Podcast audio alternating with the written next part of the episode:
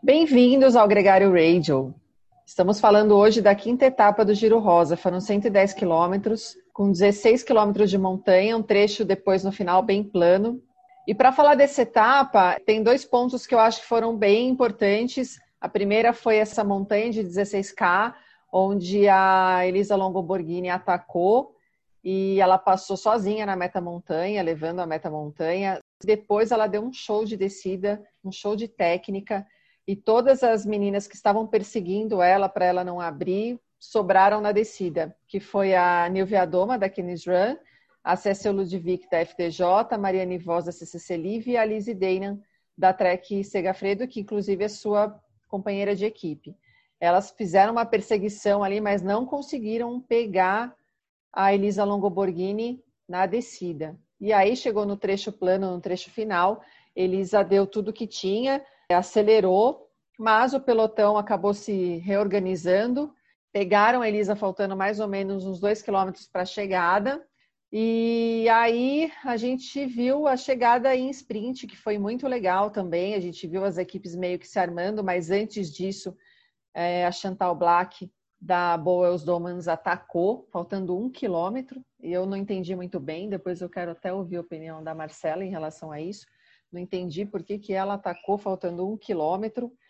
E aí, no final, Mariane Voz, é, super experiente e forte, acabou vencendo a prova de hoje, seguida da Lotto Copec, da Lotto Soldal e a Lizzie Damon da Trek, que ficou em terceiro.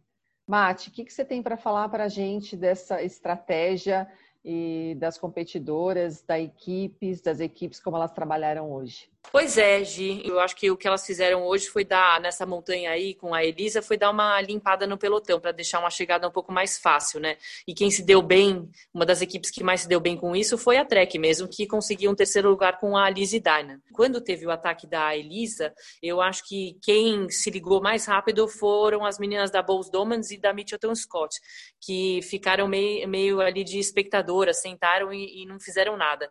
Quem saltou na hora foi a Cecil Ludwig, né? por causa da camisa verde de montanha, e a Casa Nivea Doma, por causa da classificação geral.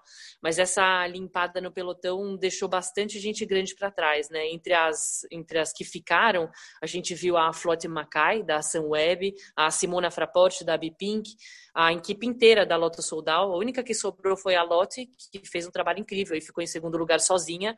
A Kirsten Wild ficou para trás, da WNT Pro Cycling, né? A Lisa Klein, da Canyon SRAM, a Sarah Roy, da Mitchelton Scott e a Jolene Dor, da Bowles Domans.